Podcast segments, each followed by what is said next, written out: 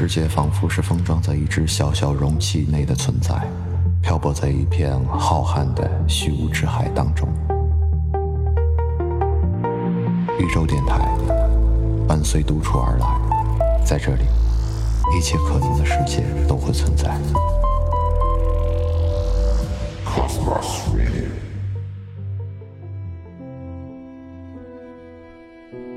终于决定休学，然后去拉萨。找一份可以维持正常生活的工作，余下的时间写写杂文、小说、剧本，在合适的时间申请去德国读哲学，之后旅欧归国，找几个喜欢的城市生活，继续读书写字。这是我长久以来的诉求与愿景，但将其表达出来，竟使我挣扎了两年时间。可能有人会说：“空想家，别做梦了。”但可惜我不是欧文、圣西门或傅里耶，我更愿意将自己标榜为理想主义者。况且，在我做出决定时，一般都是这样一个夜阑人静的午夜，在某一个时间段，总会有一个命题让人夜不能寐。与我，前段时间是绝对意义上的对与错、善与恶。当一个人潜心思考某些问题时，生活中所有的场景与对话都会被不自觉地带入到这个命题中。很庆幸，如今我不必再继续思考这个问题，因为前几天突然有人问我，我到底想要什么样的生活？我想了很久，我答不出，所以我失去了很多。过了四天，每天只睡不到两个小时。只吃一顿饭却恶心的想吐的生活后，我终于能睡好了。虽然饮食照旧不很正常，原因是我发现自己骨子里就是一个理想主义者，所以本不该再受到种种限制而不去选择自己想要的生活。选择，然后承担由其产生的后果，再简单不过。一直对人灌输的理念，而没能做到的，恰恰是自己。多么悲剧且心酸的预言！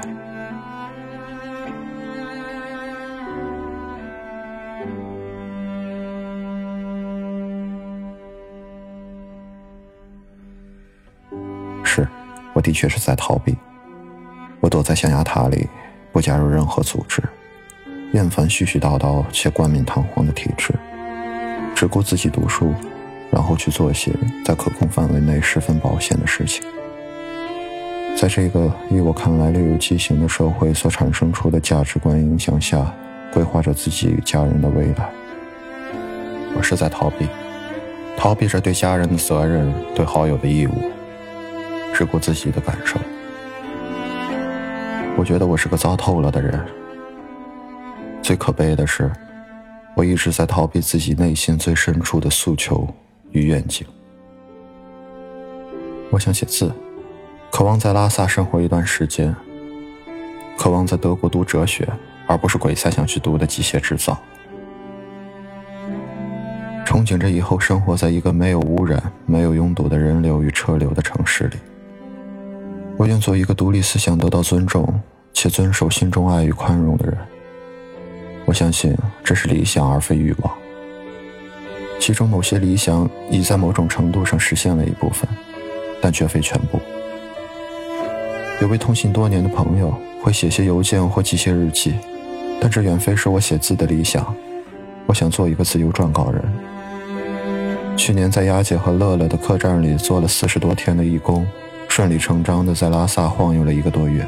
但我清楚，这并非是理想中的生活。我怀着极大的好奇心，想要了解这座城市，但我只看到了其游人如织的夏日。我想在秋天人少的时候，去大昭寺广场的墙根底下坐坐，看看那时的蓝天跟炎炎夏日有何不同。同样是怀着纯洁的心，去瞻仰灿若信仰的蓝天。我相信四时之景会给人不同的感受。高中时开始零散的读过些哲学书，大学后也刻意的读过哲学著作，但大多数以中途放弃或全然不知所言而告终。我了解到我的愚昧。所以我必须去读哲学，当然是去德国。至于要坚守爱与宽容，我必须时常与人性中潜在的恶较量，这并不简单，但我在努力。我二十一岁，懂。得世事艰辛，也清楚我背负的期望与寄托不少，但转念，若不对自己负责，该怎么对别人负责？处在这个尴尬的年纪，该是迷惑，但我想，我已经具备承担做出这样一个选择而带来的后果。如果你说这是弯路，那我会自豪地说我年轻，并对你的年纪报以同情。总之，现在我选择不再逃避这些，我要直面我的理想，这让我感到释怀。我不是性善论或性恶论者，我相信上帝是毫无顾忌的将所有的情感都浇灌进我们的内心，而我们要做的，就是坚守心中的爱与宽容。而一个理想主义者要做的似乎更多，用自己的行动去支撑这个更多人的梦想。我愿意这样做，你呢？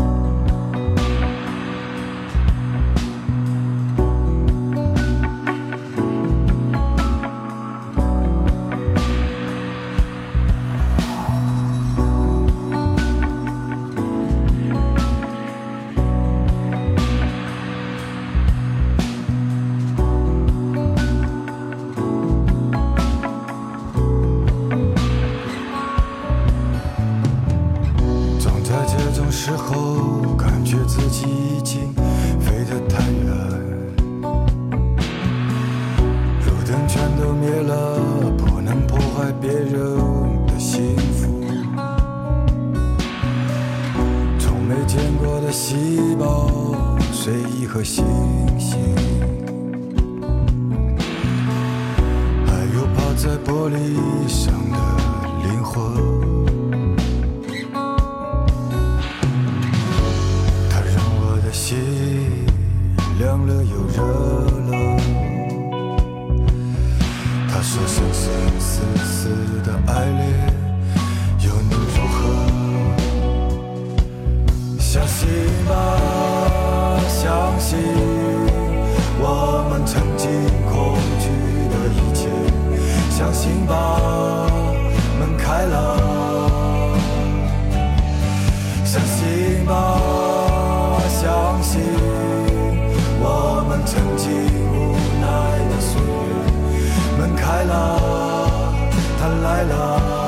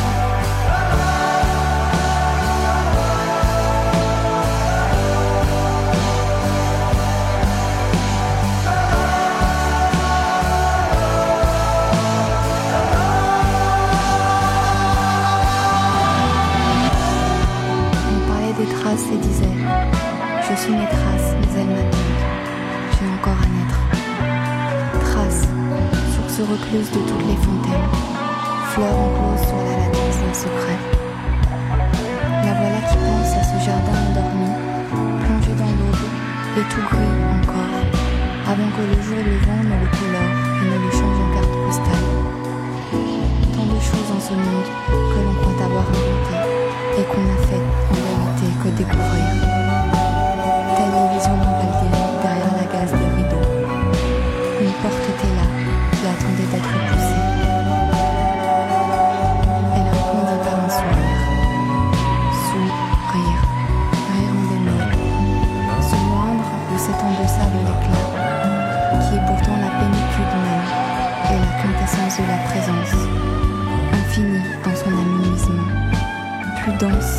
Intense que tout ce qui se déploie, s'épanche ou s'épanouit. Don retenu, pudeur offerte, comme un regard qui, dans son silence, dirait tout. La trace rencontra le sourire, compassion, non pas cette pitié ou cette commisération condescendante, sous-tendue par quelque conscience confuse de sa propre supériorité, mais littéralement le fait de pâtir ou sentir avec, d'éprouver corps et âme au plus intime de son être ce que ressent un autre soi.